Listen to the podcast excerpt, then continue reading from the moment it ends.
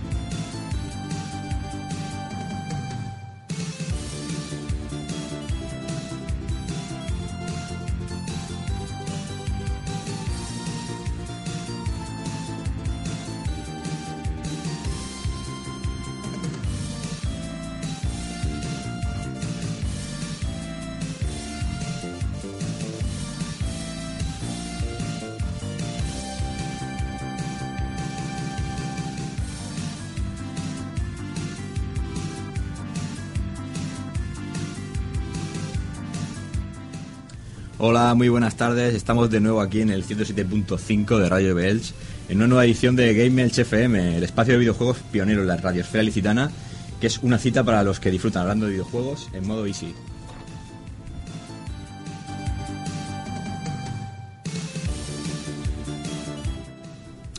Hoy vamos a hablar de prensa, prensa videojueguil, esa, esa prensa que nos ha acompañado desde hace más de 20 años y que aunque muchos piensan que vamos a darle caña, lo que vamos a hacer es informar y de una forma nostálgica de, de to- toda- todas las publicaciones que han habido a lo largo de estos años. Pero antes de nada, y como viene siendo habitual, vamos a, a presentar al equipo del programa. Eh, como siempre, a los mandos técnicos, mi compañero David Bernal, muy buenas tardes. Hola, buenas tardes, Keko. ¿Qué tal? ¿Cómo estamos? Estamos aquí en otro programa. Está en programa número 5 de la, de la primera temporada. El cuarto de la primera temporada. Parece que no, pero ya tenemos ahí buen material. Bueno, ya, ya vamos ahí poco a poco, ¿no? Sí. Avanzando pasito a pasito. Bueno, y a mi izquierda, de regreso, tras su periplo en Sevilla, eh, Juan Vela. Está aquí otra vez para, para deleitarnos con, con, su, con su léxico rico. Hola, muy buenas tardes a todos. ¿Qué tal estáis? Nada, de vuelta y con ganas de otra sesión. Vamos a ello. Nada, comenzamos.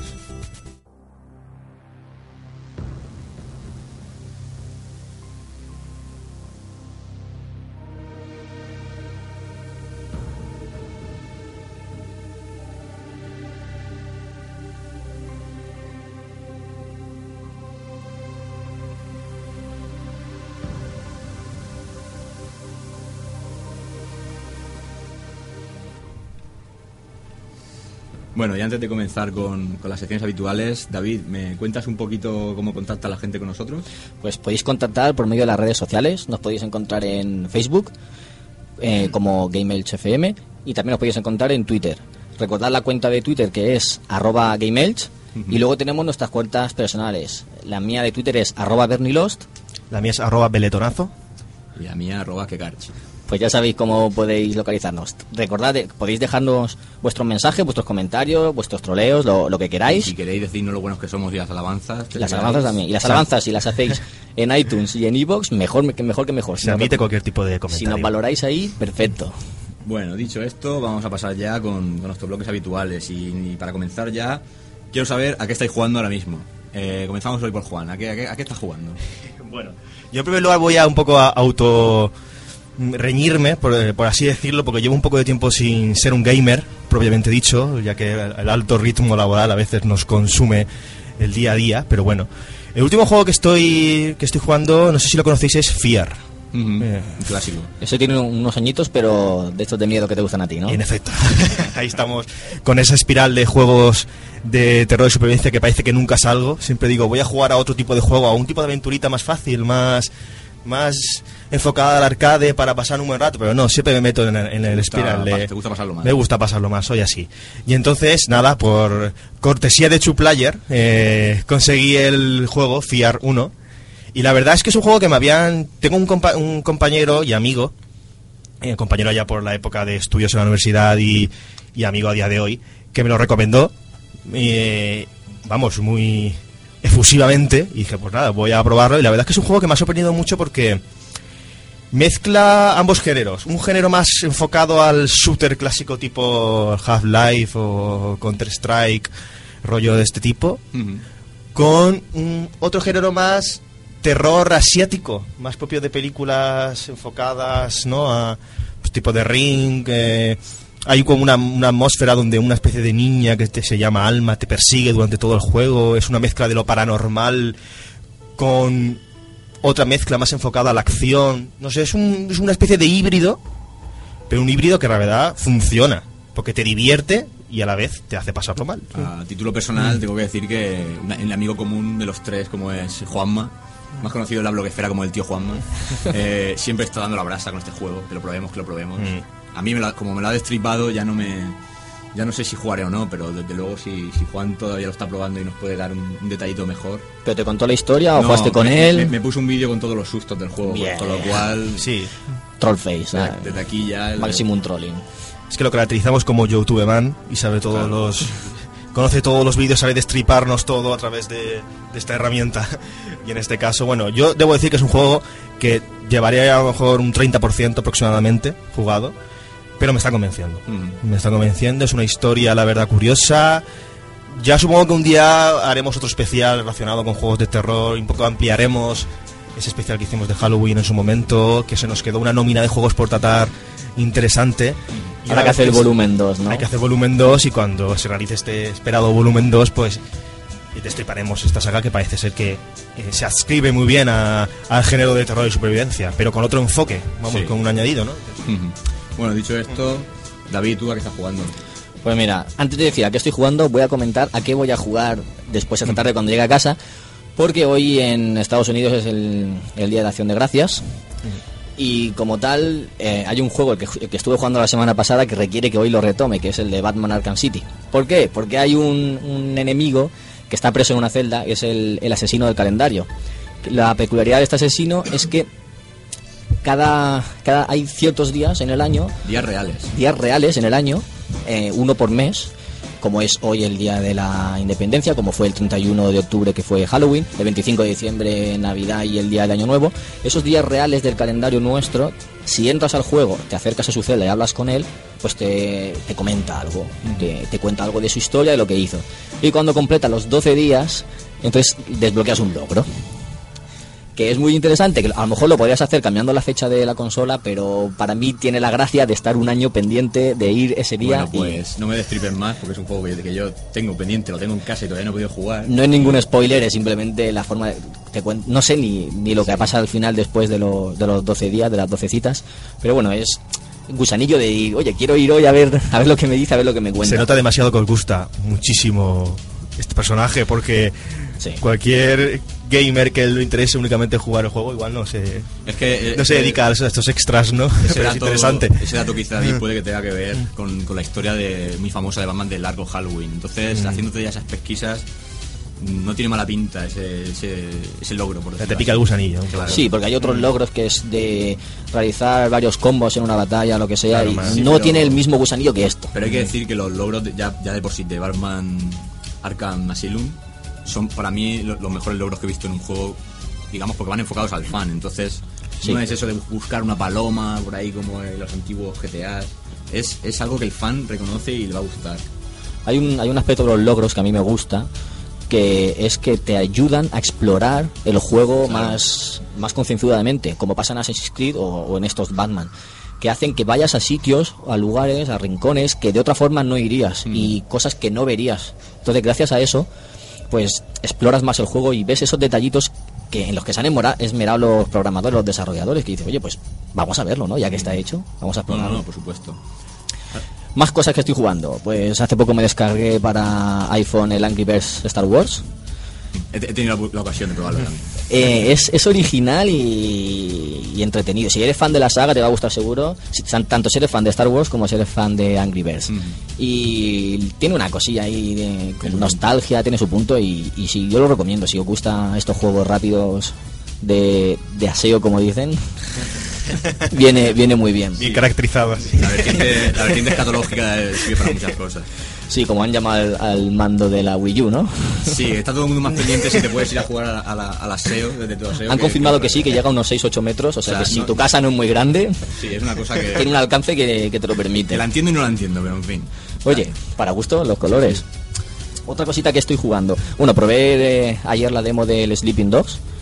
Un juego que me llamó mucho la atención porque no esperaba nada de él, pensaba que era un sandbox como otro, pero es una mezcla para mí entre GTA y Assassin's Creed, porque tiene ese sandbox que vas por la ciudad, pues, que si tiroteo, que si pelea y ese tipo de lucha, y por otro lado el, el parkour, lo que hacen los Yamakasi de, de Japón, que en este caso el juego está ambientado en Hong Kong, pero tiene, tiene un cierto puntillo atractivo que, que puede ser interesante y es posible que, que me haga con él en, en los próximos meses. Quiero entender que has jugado a, a esta demo por la recomendación de Juan Arenas en el, en el Elche Juega, que lo nombró, tú hizo un pequeño análisis. Pues si te digo la verdad, no lo recuerdo. Incluso hicieron un análisis en, en Game Over que no lo llego a escuchar todavía. Ah, vale, entonces no. Pero estuve sé que lo habían nombrado, o sea, el nombre sí que me sonaba. Pues sí, lo comentó Juan. He visto en el, en el título de Game Over que, que lo ponían. Y al verlo, digo, pues voy a probarlo antes de escuchar de qué, de qué va. Sabía que era Sandbox, pero antes de, escucharlo, digo, voy a probarlo a ver qué tal. Y ahora escucharé lo que comentaban a ver, a ver lo que dicen.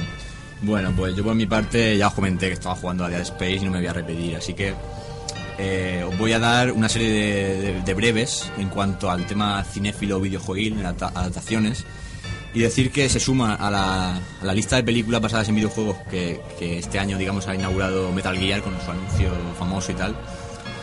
Eh, nos llega la película de Assassin's Creed con, con el actor Michael Fassbender, Wow. que es el que encarnó a Magneto en X-Men Primera Generación, que para mí es actor fetiche clarísimo. Sí, actorazo. Y luego tenemos los, dos- los dos anuncios más recientes, como son la película de Splinter Cell, en la cual eh, el actor Tom Hardy, que es el encargado de, de hacer de Bane en la última entrega de Batman, Volvemos a Batman. sí, Siempre se vuelve. va a ser el, el encargado de dar vida a Sam Fisher.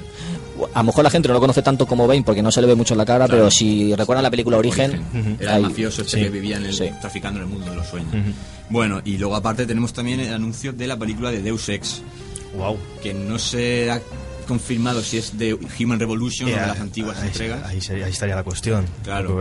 Lo que sí Yo que es- tampoco sé si empiezan de antes, pero lo lógico sería que empezaran un poquito antes de... Claro, pero igual a lo mejor el más comercial ha sido el último por la de la estética que tiene de Blade Runner y Se tal. presupone que Deus Ex Human Revolution es una precuela. Claro, Entonces, Bueno, eso es cierto. entonces sería lo lógico empezar por, de- por este título. queda bien. Co- Vale. Cronológicamente sí. Lo que sí que se sabe a ciencia cierta es que el director va a ser el, el mismo, que ahora el nombre no lo recuerdo, pero es el mismo director de la reciente película de terror que se ha estrenado que se llama Sinister. La va a dirigir el, el mismo director. Y luego, ya hab- hablando de un poco más del cine más alejado de los videojuegos y después de la resaca crepúsculo que, que más de uno, mientras, mientras medio mundo suspira, bueno, más bien las mujeres suspiran por estos vampiros un poco moñas, los demás suspiramos ya de, de- de- de alegría porque se ha terminado esta saga, ¿no? Por lo menos en mi- Oye, he, he de decir... No, David, no me digas que te gusta. no, Suspiramos por buen cine, en- que en tiene, general. Tiene aspectos interesantes. Si te, si te basas en algunos, en ciertos aspectos de, de la trama de la historia, tiene cosas interesantes. Lo que pasa es que los vampiros de Swarovski a mí tampoco me gustan. A mí me. Yo, Que brillen en el sol... Yo creo que el final de esta saga es que viene Blade, vampiro, como que. Blade. Y los fulmina a todos. Y les corta la cabeza. Y si no te digo Blade, te digo Blade. No, estás haciendo spoiler. No, yo no Bueno, estoy diciendo nada. aquí, que- es que que vamos a dejarlo aquí. depende de hasta qué película hayan visto, pero Pero hay gente que todavía no lo ha visto, pero en fin. sí. Nada, pues hablando de esto, de un cine más terrenal y de la tierra, por decirlo así, deciros que este próximo viernes, el 23 a las 5 de la tarde, el grupo de operaciones especiales, que ya conocéis todos, que es el, son los encargados de hacer el famoso corto de Tonico el Municipal. Sí, donde nuestro amigo Juan Ruiz tiene un papel protagonista. Ah, claro, efectivamente. Pues eh, están buscando gente de figurantes para, para su próxima escena. Necesitan 150 figurantes y sería para estar, eh, como he dicho, el viernes 23, o sea, mañana, en el, en el Centro de Congresos de Elche a las 5 menos cuarto de la tarde. Eh, nada, todo tipo de personas y sexos y edades, no hay, no hay ningún problema. No es remunerado, pero eh, básicamente es para salir en la película. Si tenéis suerte que os enfocan en algún plano. Oye, una pues- película ilicitana que va a ser, digamos, pionera porque también se creó a base de un crowdfunding. Claro, o sea, hay que apoyar. Entonces, También decir que si alguien tiene cámara reflex y tal, puede salir en, en, digamos, de figurante haciendo como de, de un periodista, que se ve que en el contexto de la escena Ah, qué guay. puede tener algo que ver. Y nada, dejarlo, dejarlo aclarado porque hay que, hay que apoyar al producto de la tierra. Sí, sí, hay que, hay que ayudarles, hay que echarles una manita. Están ahí a puntito a puntito de, de terminar la película, por lo que parece queda todavía un poco, pero... ¿Se estrena para 2013, lo sabéis? Pues yo escuché el otro día una entrevista y creo que todavía les queda un poquito de, de postproducción y demás, pero vamos, que sí, no creo, no creo que pase de 2013. Incluso Tengo ganas ya de, de verla. A ver cómo ha quedado eso. Así que nada, dicho esto, vamos a comenzar ya con, con el grueso del programa, que hoy venimos cargaditos con el, con el tema de la prensa, que cada uno tendrá su opinión, cosas favorables, la historia. Vamos a hablar de un poquito de todo, así que en un momento estamos aquí otra vez.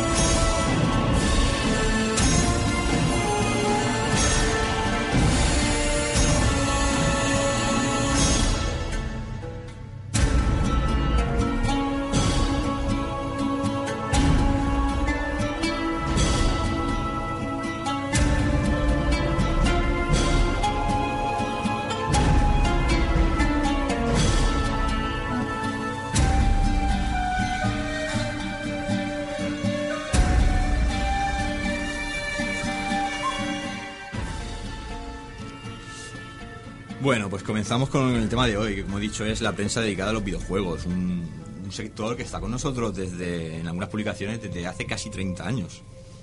Antes de que algunos nacieran. Como por ejemplo todo... o naciéramos. Por ejemplo. O sea, así de claro. Y nada, eh, comentar eso, que, que la prensa de los videojuegos ha cambiado mucho de- desde el pasado hasta, hasta el día de hoy, como, como cambia todo, ¿no? Sí. En general. Pero nosotros queremos, queremos hacer un pequeño repasito a, a lo que fue la, la Edad Dorada y, y cómo ha derivado la industria. Y para ello de- debemos comenzar por la década de los años 80, que, que es cuando, digamos, el grupo Hobby Press eh, lanzó revistas como fueron Micro Hobby, Micromanía, que iban dedicadas más que nada al, al espacio de los ordenadores de 8 bits, compatibles, Spectrum, que era algo todavía muy, muy especializado y que, y que no, no se daba a conocer, estaba como en la oscuridad. Siendo el pelotazo Hobby Consolas en el año 91, revista que a día de hoy todos conocemos, se mantiene.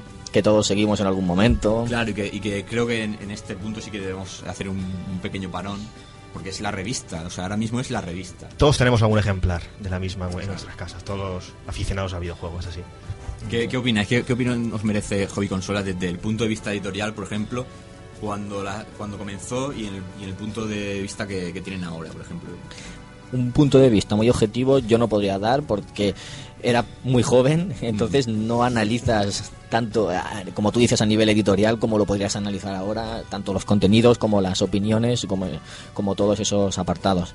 Pero lo que sí que me gustaría decir, es, primero, alabarlos y darles las gracias por estar ahí tantos años, tantos años ayudándonos e informándonos, y sobre todo gracias a esos truquillos que publicaban de vez en cuando. Truquillos, tenemos ahí unas anécdotas que contar. truquillos que, que, vale, que sí es verdad que, que antes, cuando en la época de los trucos, que es algo que se, se ha perdido totalmente, hoy en día tienes que pagar por lo que son trucos. Por desgracia. Entonces, yo quería comentar, bueno, es un clásico, pero es el mítico truco de, de hobby consolas que dieron con el lanzamiento de, de Street Fighter 2 para Super Nintendo, el de, el de 8 personajes. Que se aventuraron a decir que, que a través de un código podías jugar con la versión doble de cada personaje.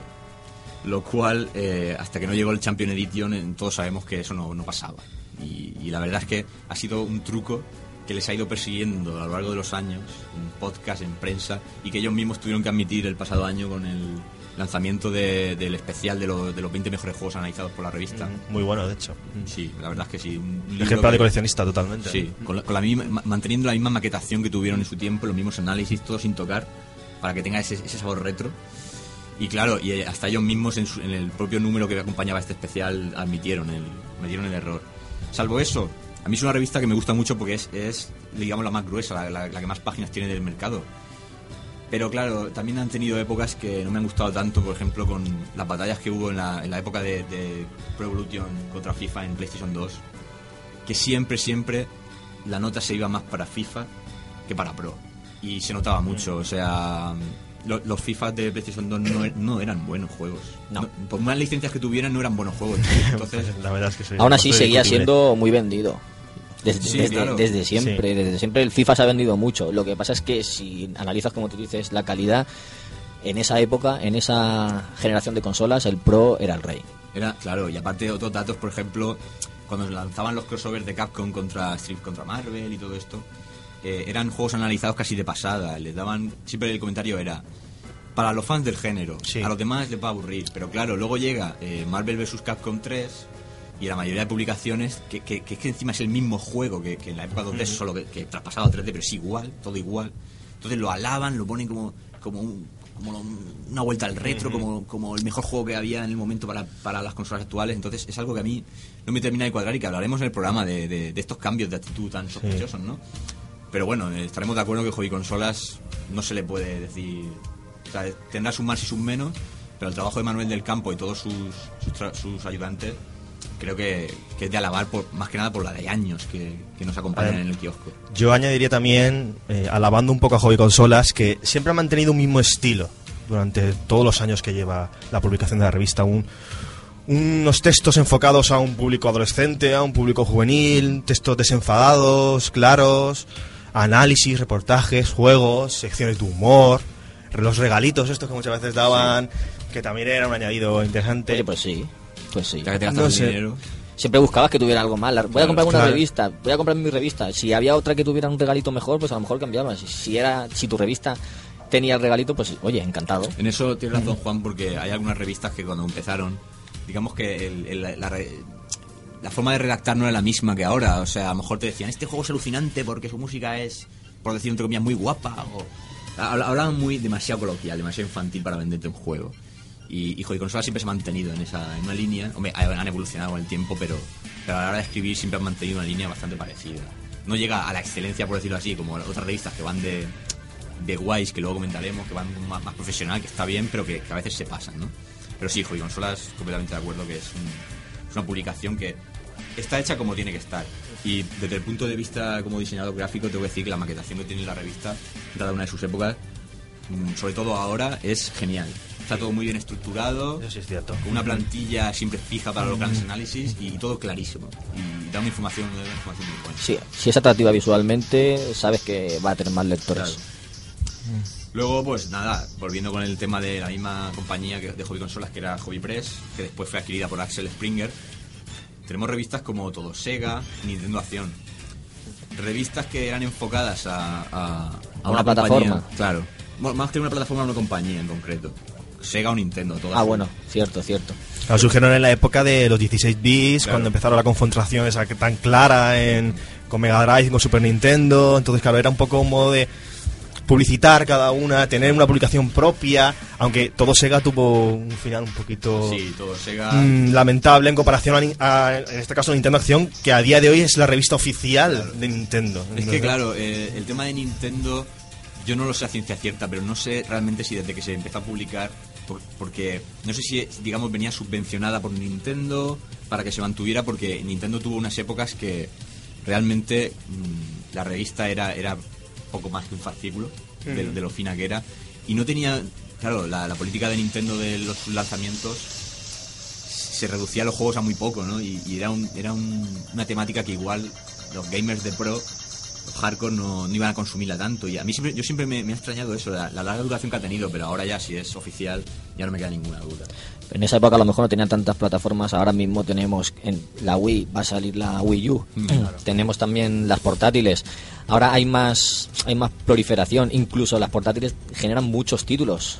Ujú. Todos los meses salen y muchos para niños, muchos para incluso para público adulto. Entonces hoy en día es normal que haya más publicaciones que, que en esos años que a lo Claro. mejor había una consola, Claro, que ¿no? estaba Super Nintendo y, y Game Boy y no había no había más en esa época. Claro, bueno, NES también había un lanzamiento, pero muy poca Ya cosa. era el catálogo último. Nintendo 64 luego también se le hizo caso, pero sí que es verdad que el tema de Sega, no solo, no solo existía todo Sega, también existía la, la revista mítica Mega Sega, Cierto. que, que o sea, le- les pasó lo mismo. El Mega Drive, digamos que fue el último puntazo grande de Sega. Sega está claro que cuando sacó la Saturn y la Dreamcast, que son consolas que, que la crítica los las alaba. Sí, le dicen que son maquinones. Pero no Yo solo probé la Saturn, la, la, Mega- la otra, la Dreamcast, no la llegué a probar. No, yo tampoco, pero, pero realmente, ¿qué pasó? No se, vendi- no se vendieron lo que se tenía que vender. Y, y- y Sega, en su política de sacar las cosas antes que nadie, eh, la única época que tú pudo competir fue en- con Master System y Mega Drive. Pero claro, llegó la PlayStation y se fundió a Saturn, se fundió a Dreamcast. Que lo vuelvo a decir, son a consolas... Nintendo 64. y a Nintendo 64. Pasa que, claro, por eso- de ahí me extraña que la revista de Nintendo perdurara tanto tiempo. Pero bueno, eso ya son suposiciones mías que no... Eso tiene que ser por la, la maquinaria de Nintendo, como le llaman en muchos sitios, que tiene un- un- La gran una gran fuerza en, en marketing Claro. y por eso ha perdurado tantos años. Y también tener en cuenta el declive de Sega a lo largo de los años. Tanto Por eso, por eso. Claro, pero por eso dice que, Claro, ¿por La qué? revista se fue al traste por eso, porque Saturn ya no vendía, entonces... Evidentemente, entonces no le salía rentable para nada tener una revista si estaba condenado, por decirlo así. El futuro de. Sega se sabe lo, lo que es a día de hoy. Yo todavía conservo un par de ejemplares de, de Mega Sega centrados en Street Fighter y, y la verdad es que no era una revista mala. Pero claro, estaba clarísimo que, que cuanto la Mega Drive y Super Nintendo cerraran el ciclo de los 16 bits, la revista iba a ir a pique porque era, era de esperar. Bueno, y, y vamos a pasar a, a otra revista muy distinta, como fue la mítica Superjuegos.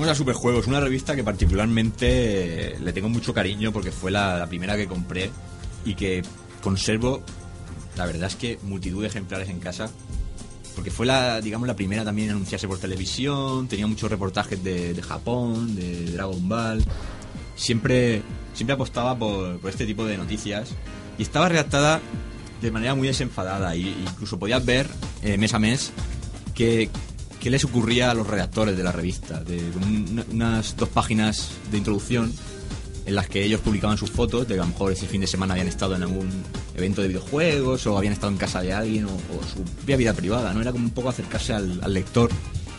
No sé si ese hecho realmente le interesaba a la gente y a lo mejor fue una de las cosas por las que fracasaron, no lo sé, pero, pero la revista como tal mm, nació en 1992 y desapareció hace muy poco, en 2009, con el último intento de, de llevarla a cabo, que fue el Superjuegos Extreme, y pertenecían a la, a la editorial Grupo Z. Todos, todos conocemos Grupo Z. Sí, por supuesto. Con Marcos de Elfa a la cabeza, eh, como director. Y mencionar que era, era una revista muy completa, que siempre te informaba de lo que venía de Japón. Eh, también tenía su sección retro, que se puso, pues no sé, cuando llevaba la revista a lo mejor unos nueve años o así. Además, yo quiero añadir que fue, creo que fue la pionera eh, en incluir una sección retro dentro de una red. O una de las pioneras en incluir una sección retro dentro de lo que es la, la prensa escrita del videojuego. Lo que muchos recordarán de, de, de Superjuegos es las míticas, bueno, los míticos VHS que se incluían de vez en cuando. La de las películas, ¿no? Sí, bueno, películas como tal, no. Las películas eran hobby consolas con, con Dragon Ball, que vendían las películas Sí. de Dragon ¿Esas Ball. esas eran de hobby consolas? Sí. Eh, Superjuegos te traía, por ejemplo, El cerebro de la bestia, y era a lo mejor una cinta de 30 minutos. Con novedades. claro, eh, O de Sega, o ese de- vídeo que vimos tú y yo de, de no sé si era de Sega, Saturn, ese que cuando éramos pequeños, que lo veíamos tantas veces que nos gustaba mucho la música, anunciaban el Parasitive, ¿ese era de esa o era Ese del me otro? parece que venía en el anuncio previo de las, de las películas de Bola de Dragón que daba hobby consolas, que había siempre un especial patrocinado por Saturn. Ah, ese puede ser, eso puede ser. Eso sí, eh, Sega, eh, o sea, Superjuegos, eh, yo recuerdo por eso, las cintas de cuando salió la PlayStation, el mítico tráiler de Mortal Kombat de la película cuando nadie sabía que iba a salir. Eh, el Mega CD, también hicieron una cinta sobre el Mega CD, o sea, un montón de... de- siempre tenías ahí una, una videoteca, que la conserve todavía es, es algo bonito. De, son joyitas, ¿eh? Sí, sí. Y no, y decir eso, que Superjuegos sí que comenzó tocando todas las plataformas, luego ya después se centraron más en lo que es consola. Pero eran los más entusiastas sin duda a la hora de promocionar un juego porque realmente les gustaba y siempre te traían unas pedazos de guías como la... yo conservo todavía la, la super guía de, Sí. de Metal Gear Solid y la de Tekken 3 porque eran exhaustivas, o sea, era, era una cosa ya por demás. Y, y me- y de hecho, recuerdo la época que lanzaron la- las, las superjuegos de tomo y lomo. Que eran, eh, yo las tengo todas. Es una colección de, no sé si fueron 10 o 12 números, eh, encuadernados como un libro. Pues así un tomo duro. Que, que realmente después volvieron al formato grapa. Pero, pero esa, esa presentación que tenían, esa- esas portadas grandiosas dibujadas con aerografía y demás, son geniales. Y, y hoy de vez en cuando he hecho mano de alguna para releerme algún artículo retro. Y son, son una verdadera joya porque ves juegos que ahora dices, madre mía, pero si esto, esto ya ni me acordaba, ¿no? Por decirlo así. ¿Pero eso eran recopilaciones o eran números que salían No, no, así? Eran especiales, ¿no? Eran No, no, era una época cuando Superjuegos empezó de- con grapa, era así como más infantil, y luego ya decidieron, digamos, como profesionalizarse un poco más. Entonces, a partir de cierto número, comenzaron a publicar en, en un tomo, Un tomo. un tomo de lomo, por decirlo así, que salió hasta por la televisión y todos los anuncios, era, era tremenda la edición. Y, y nada, duró eso, 10-12 números, no sé si los costes eran muy elevados o no, y, y volvieron después al formato de grapa con más páginas. Con más páginas. Con más páginas. Pero el de claro. tomo sería más caro que el de grapa, seguramente. Creo que si no recuerdo mal el precio eran unas 395 pesetas. Y después no sé si bajaron un 100 pesetas o así, no, no lo recuerdo muy bien, pero vamos, que, que los pagabas a gusto porque era, era un producto de calidad. Sí. O sea, era un producto de calidad. Y, por lo visto hecho desde el corazoncito, ¿no? Sí, porque era gente Con que... delicadeza. Sí, era gente, por ejemplo, tenemos a míticos redactores como R. Dreamer, de Punisher, que era gente que es que vivía para, para, para la revista, porque de hecho muchos participaron también en el PlayStation Official Magazine, porque claro, si, si escaseaban las ventas de una revista, digamos que tenían que buscarse la vida también por otro sitio. Y de hecho creo que algún redactor de, esa, de Superjuegos creo que también vino de Hobby Consolas, estuvo un tiempo, me parece recordar. Hombre, puede ser normal que la gente vaya de una revista a otra. Claro. El profesional de ese sector tampoco tiene tanto, tanto margen donde moverse, ¿no? Claro, si claro. te especializas en eso, tienes, puedes ir a, a ciertos sitios contados y ya está. Tendrás que ir a una o a otra y por eso es posible que cambiaran. Pero Superjuego yo tengo que decir que para mí siempre ha sido la revista que tengo en el corazón por eso, porque también un dato que creo que estaréis de acuerdo conmigo y que lo habréis pasado seguramente. Era esos días que, que uno no iba al colegio porque estaba enfermo y, y- y le ponía ojos a, a la mamá y les decías, ¿me podías traer una revista o algo del kiosco? Y te venía con las superjuegos y, y te alegraba el día. Pues sí. Era una, perdón, era una dupla. Era, ¿me puedes alquilar un juego Hombre, clarísimo. y luego traer La las superjuegos? era una combinación fija. Sí, sí, totalmente. si tenías de encima la suerte que te alquilaban un juego, eso, ya- eso ya era ponerse malo, era una alegría. O sea, era, vamos. ¿Qué suerte teníais vosotros? Pues yo, yo en mi caso tengo que decir que yo le doy las gracias a mi madre. Porque muchos ejemplares que conservo hoy en día han sido por ponerme enfermo, no por otra cosa. Porque claro, cuando eres pequeño tampoco tienes tanto poder adquisitivo, ¿no? Para, No. Yo quiero añadir una cosa, no sé, me, me corrige si me estoy equivocando, pero creo que en Superjuegos, no sé si fue en su última etapa, eh, incluían, además de la revista, una especie de suplemento eh, dedicado un- exclusivamente a PlayStation 2.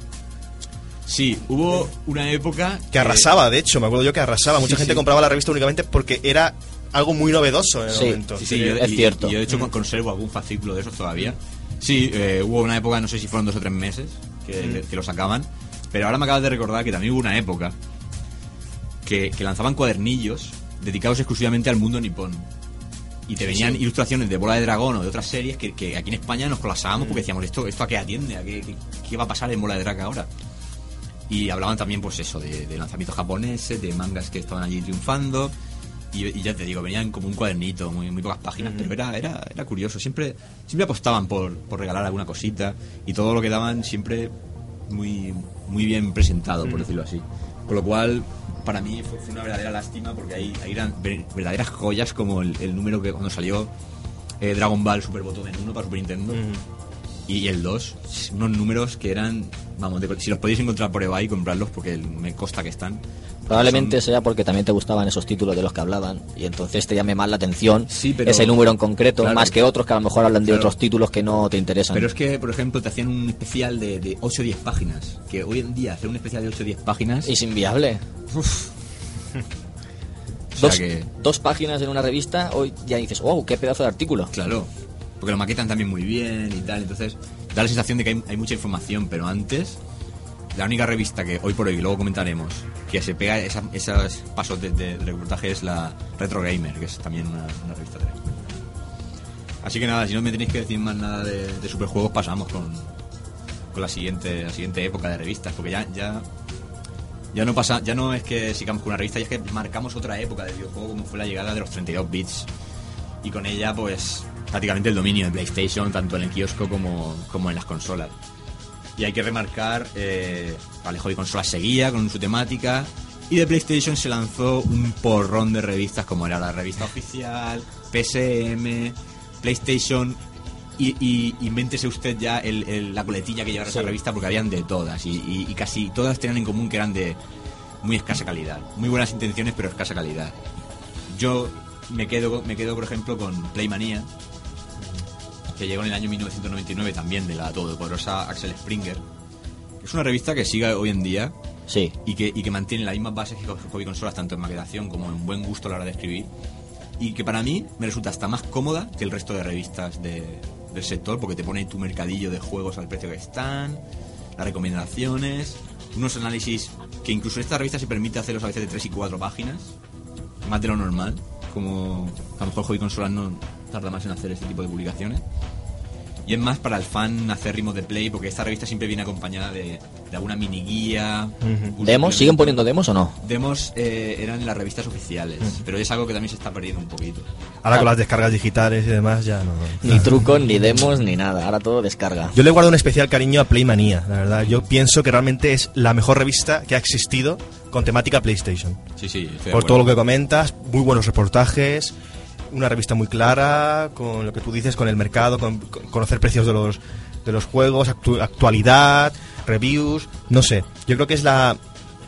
Y sin duda mucho mejor, a mi juicio, mejor que la oficial, que la revista, Sí, que la que revista oficial. la Creo que desde un punto de vista más pragmático, más útil, creo que es más provechosa. Playmanía que igual, en este caso, la revista oficial de PlayStation. Que en las revistas oficiales tenemos el tema de que, claro, ellas van atadas a lo que les diga la, la empresa, entonces Sí. Tienen que decir todo muy bonito, todo te va a gustar y, y por ahí no va. Todo te va a gustar. Promocionan más los juegos que más les interesa Claro, promocionar. Depende del, del público que compre esa revista, hablarán más de un título o de otro, porque dicen, si esta revista la compran niños, pues vamos a hablar de Pokémon, en el caso de que sea de Nintendo. Vamos a hablar de Pokémon y, y le, le damos mucho mucho movimiento para que lo vean los niños, o ponemos a Pokémon en la portada Claro. para que lo compren los niños, y así también vendemos más. Entonces, si no es oficial, a veces, como, como decís, puede que trabajen mejor, más profundamente y traten mejor en los temas. A mí, a mí con más objetividad. Me gusta mucho Playmanía por el hecho de que si yo reviso toda mi juegoteca, a partir de PlayStation 2 sobre todo, bueno, y de la 1 también, casi todas las cajas del juego tendrían alguna mini guía, algo útil. De hecho, yo ya no soy, digamos, consumidor de prensa escrita, pero el último número que compré de Playmanía era porque me, me venía una gran guía del, del último Mortal Kombat. Y, y que es la más de práctica para tenerla dentro del- de la caja del juego. Y, y- y también te venían pegatinas y cosas así, pósters, que siempre está bien. Pero vamos, yo, yo digamos que la última revista que compré fue porque aparecía en la portada de Street Fighter, porque era, era raro ver otra vez de nuevo a Street Fighter en una portada, entonces dije, la compro, pero realmente, claro, con, la- con el tema de lo digital, que luego también lo abordaremos un poquito, eh, está claro que el papel todavía pierde un poquito. Es más para gente que, que a lo mejor sea especialista, que le, que le guste más esa prensa y quiera todos los meses sea fiel. Hoy en día, revista escrita en papel físico es más por si quieres guardarte una guía, tenerla, que la vas a utilizar, la vas a seguir, o como tú dices, nostalgia, algún artículo en concreto que te guste mucho, algún título que seas muy seguidor, o cosas de ese estilo. Pero para estar informado no te basta con una revista hoy en día. Además, la, la mayoría, eran todas mensuales, ¿no? O la Claro, mayoría. Antes eran quincenales, si no recuerdo mal. Es que en un día mes, en un mes tú cosas. sabes las noticias que hay. Si hay noticias casi a diario, una revista semanal ya estaría, cuando sale, con algunas noticias un poco desfasada. Entonces, en un mes es... No, de hecho ya se han aplicado el cuento y tienen hasta web propia por eso, porque, Claro. porque es que la necesitan. Ahí informan y luego hacen una recopilación en la revista de lo que han hablado de las noticias más importantes del mes o algo así. claro. Bueno, eh, dicho esto, pasamos con una revista muy especial que, que, digamos, tuvo una corta vida, pero que se ha quedado, se ha quedado en la memoria de, de muchos.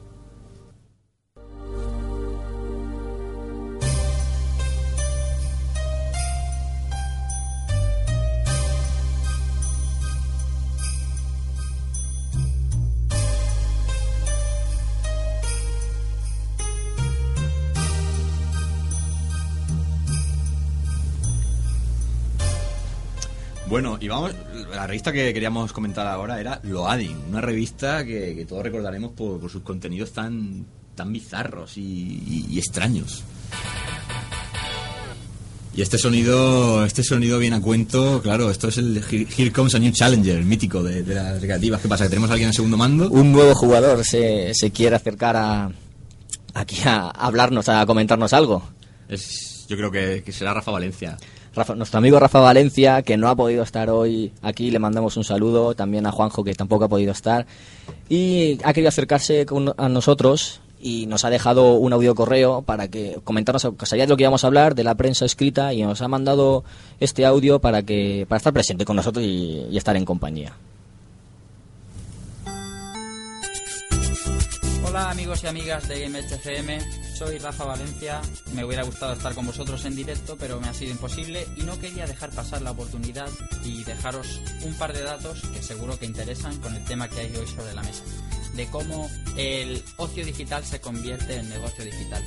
Primero os quiero hablar de uno de los capítulos más negros de la prensa digital del videojuego en España y me remonto a la salida de Assassin's Creed 1 para consola en el que la revista Mary Station que hasta ese día puntuaba con notas exactas y con notas medias, es decir 8, 8,5, 9 o 9,5 10, cascó un 9,6 a Assassin's Creed porque se vio obligada barra sobornada por Ubisoft para tener una nota superior a 9,5. Eh, los usuarios de la revista se dieron cuenta rápidamente y estalló en llamas el, el foro múltiples blogs. Deciros también que después de puntuar 9,6 Assassin's Creed 1 en su versión de consola, cuando salió la versión de PC meses más tarde, la puntuaron con un 7,5, el análisis del 9,6 desapareció y el posterior Assassin's Creed 2 fue puntuado con un 8 y yo creo que estaremos de acuerdo todos los que lo hemos jugado que es bastante mejor juego que Assassin's Creed 1 porque añade muchas más cosas y porque están mejor implementadas. El oyente tiene que tener en cuenta hay mucha gente escribiendo artículos, pero muy poca vive exclusivamente de esto. Eh, simplemente se contentan con tener un juego para hacer una review o unos miserables 25 euros por análisis si los cobras. Y sí es una industria en la que se mueve mucho dinero. eh, banners de decenas de miles de euros, de- puede ser 30.000, puede ser 40.000 euros. Y eh, claro, las revistas tienen que compensar esos anuncios que se ven, por ejemplo, en televisión de un Fórmula One en el que pone el mejor juego de conducción del mundo, Merystation.com. Eso vale un dinero, ya sea en forma de ponle esta nota a mi videojuego o pon este banner en tu revista.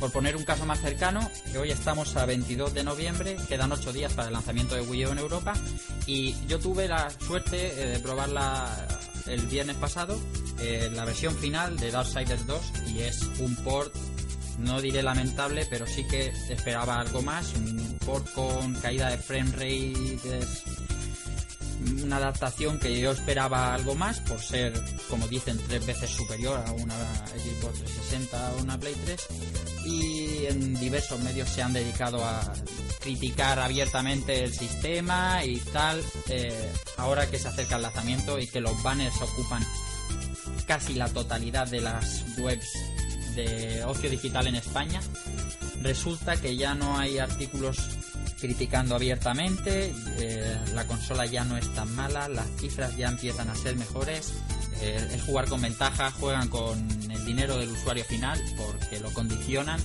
y no tienen miramiento en ello. Para terminar y para no enrollarme más, quiero agradecer a todos esos blogs, a esas páginas o revistas pequeñas que sí de verdad aman el videojuego por encima de lo que ganen con ello y a todos esos podcasts que hacen llegar a la gente eh, el videojuego tal y como lo ve un jugador, eh, sin dinero de por medio y sin compañías y sin historias. Un abrazo muchachos y espero que os haya servido de algo. Nos vemos pronto. Acordaros, el ocio digital no puede convertirse en negocio digital.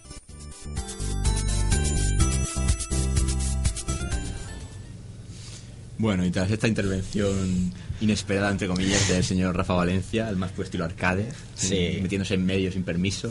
Podemos decir que se ha despachado a gusto, ¿eh? Todo lo que quería Sí, ya nos, nos- nos ha dejado a nosotros sin mucho más que decir sobre este Hombre, tema. nos ha, nos ha aliviado un poquito para que no tengamos que comentar algunas cosas, pero sí que deberíamos comentar algo de lo que ha comentado, de lo que ha dicho Rafa. Eh, ha, ha dicho que él probó la Wii U, de las pocas personas en España que ha podido probar la Wii U en estas fechas en las que estamos. Y a, a coalición de lo que decía, en el programa de esta semana de Mary Station hablaron de, de esta consola, porque ellos la- la han estado probando y no se parece nada lo que ha comentado lo que nos comentó Rafa que ha probado a lo que nos han, lo que comentan en la revista Mary Station uno Rafa dice que tiene caídas de, de frame rate, Frame rate. que los gráficos no son lo que deberían ser y sin embargo en Mary Station dicen que, que es un maquinón que es tres veces más potente que PlayStation o que Xbox que va a tener mucho futuro que es muy buena se excusan un poco los juegos diciendo que son ports y al ser ports de, de otras plataformas no sale tan bien, pero yo no termino de creerme eso, porque han, ten- han tenido tiempo a desarrollarlo. Incluso dicen en, en dicha revista digital, han comentado que los estrenos, no sé si en esta o en otra, creo que sí, que los estrenos que han salido, los juegos que han salido ahora AAA, en la versión de Wii U es la mejor de las, de las tres consolas que han salido. ¿Qué, qué- qué queréis comentar vosotros sobre eso? Bueno, yo es que como no soy muy nintendero de, de esta última jornada de consola, eh, creo que la, la parafernalia que lleva Nintendo es más que otra cosa. Más que luego que, que el producto después que se vende. ¿no? Porque Wii es muy revolucionaria, pero luego es una PlayStation 2 potenciada un poquito en Sí. cuanto a la técnica. Ujú. O sea que realmente creo que con, con Wii U va a pasar tres cuartos de lo mismo y encima que parezca ahora cuando se está terminando la generación casi y viniendo otra pegando fuerte igual no sé yo si la, la apuesta que ha hecho Nintendo esta vez ha sido muy cogida con pinzas Yo ya os comenté que la idea es buena. Es el ofrecer a la gente una consola, sobre todo a gente de, de nuestra edad, mayores de 30 años, que a lo mejor no tienen estas consolas PlayStation 3 o Xbox, porque aunque sea, o, o sí las tienen, pero las tienen antiguas. Que te ofrezca una consola que incluya los AAA que tienen las otras dos compañías, junto con los juegos infantiles de Nintendo, que son superventas y son casi imprescindibles para los niños. Para gente de nuestra edad que tiene hijos pequeños, yo lo veo una buena idea. Porque lo englobas, lo englobas todo. pero quizá a destiempo Pero es tarde. O sea, viene tarde. Y, si, y en estas fechas tendría que ser mucho más potente. Claro, Tendrás sí. que intentar competir con las que van a venir después. Porque seguramente el año que viene ya presentarán Pero si- PlayStation 4 y Xbox 720. si es tan fácil aplicar la, la- la filosofía que aplicaron con Super Nintendo que salió después que, que Mega Drive con lo cual la superaron ampliamente tecnológicamente y con GameCube tú pones una GameCube al lado de una PlayStation 2 y, y- y es que es mucho más potente que una, una PlayStation 2 Si Wii es igual de potente que GameCube, un pelín más y le aplicaron el control de movimiento. Sí, para eso, pero gráficamente y, en otros aspectos es una es como una, una consola de 128. Claro. Podemos decir que es una plataforma tardía. Sí.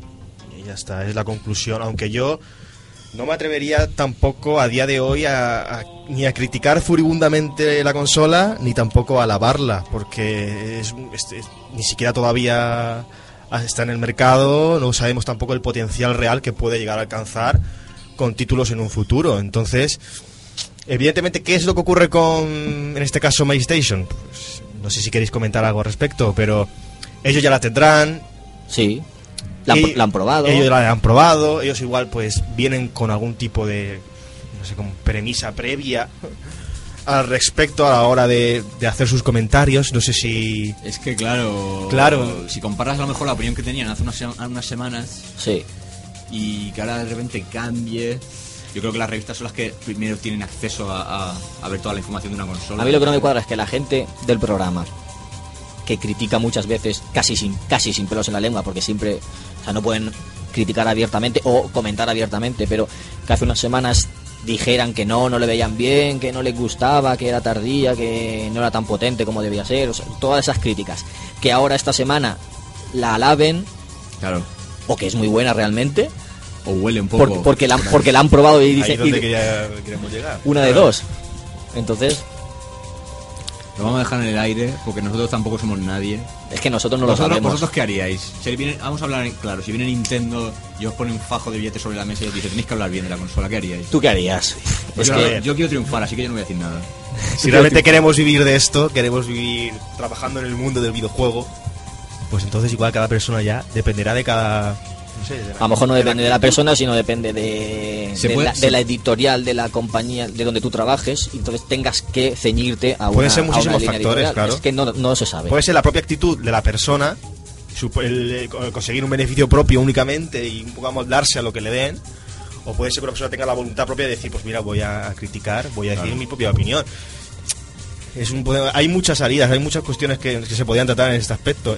Yo la conclusión que diría en este caso es que cuando un medio empieza a ser independiente, cuando un medio es independiente no depende de nadie, normalmente sus críticas son más subjetivas, más abiertas, pueden opinar de lo que quieran. Cuando un medio triunfa y lo compra otro medio superior, pues ya igual se tiene que amoldar Mm, a lo que te dice un superior.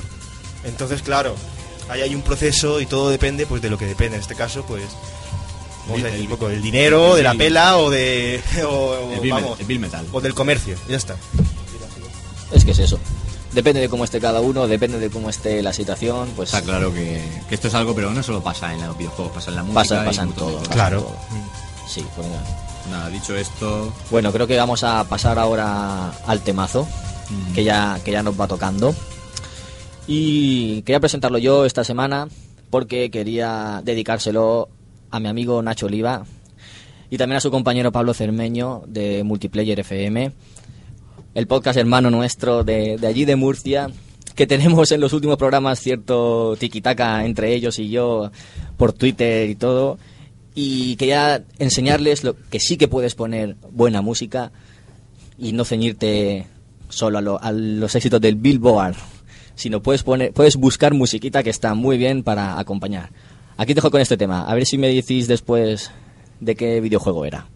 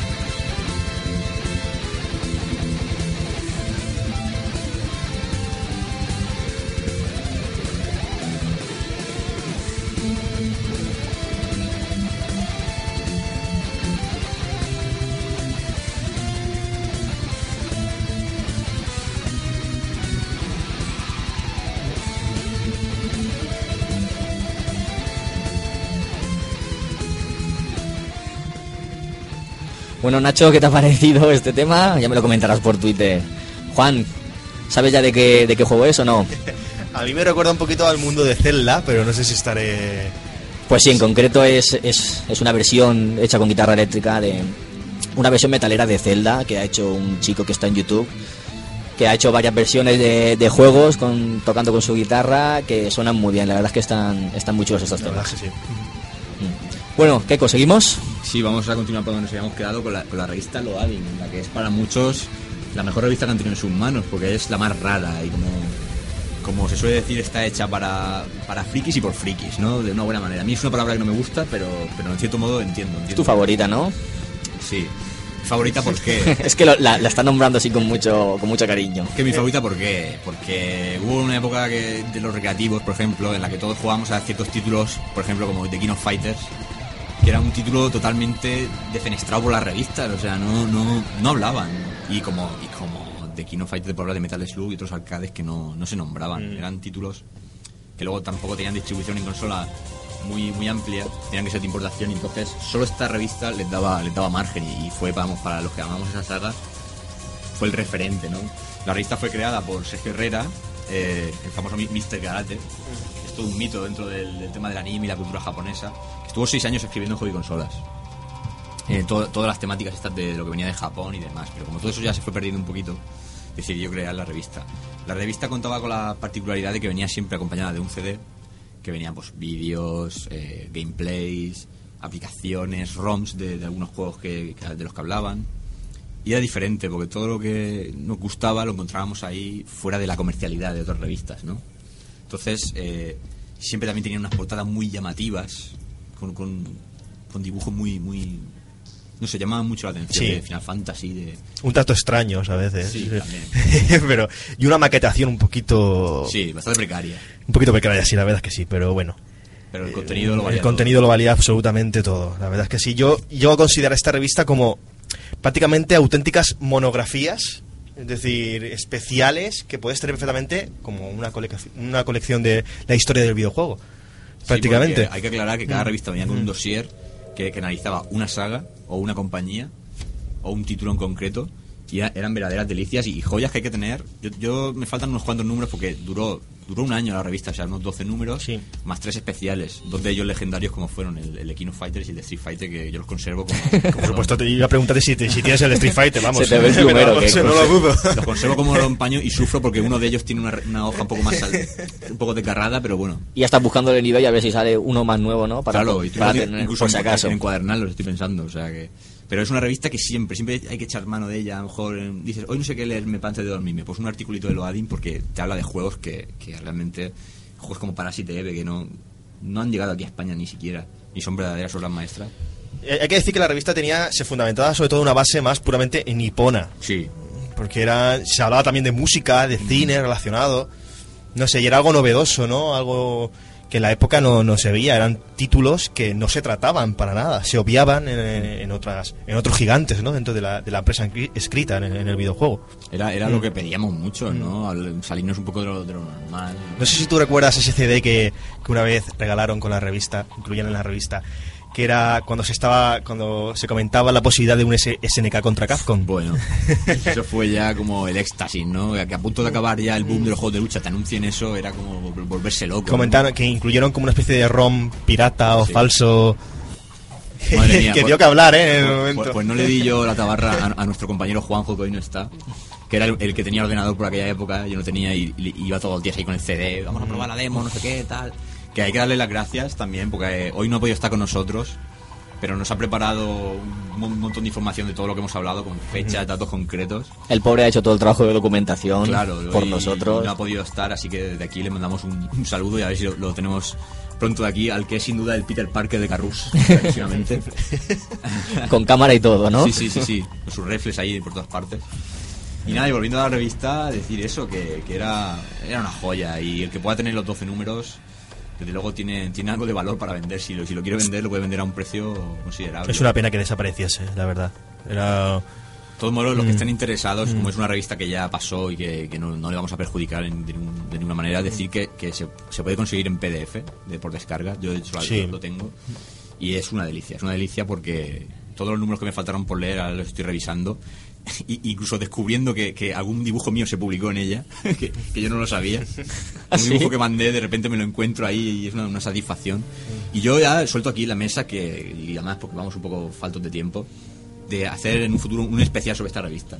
Porque creo que, que- que se menciona mucho en, en varios programas, pero se merece un homenaje por, por demarcarse y porque su desaparición fue fundamentalmente, yo creo, por, por el hecho de que no de que no hablaba de lo que hablaban las demás.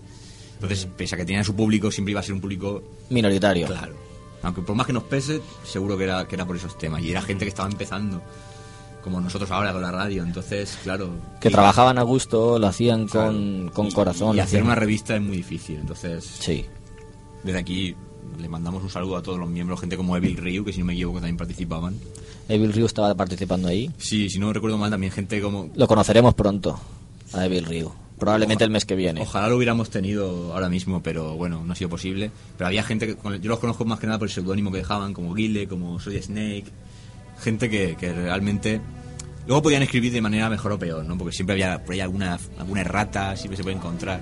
De hecho, los dos primeros números Están- de- de están la- un poquito están plagados, ¿no? un poquito plagados de faltas de ortografía Sí. y en general de redacción un tanto agramatical, agramatical, pero vamos, Pero se les, ¿Qué vamos perdo- a- se les perdona. se les perdona. Se les- Yo, yo les perdono desde aquí.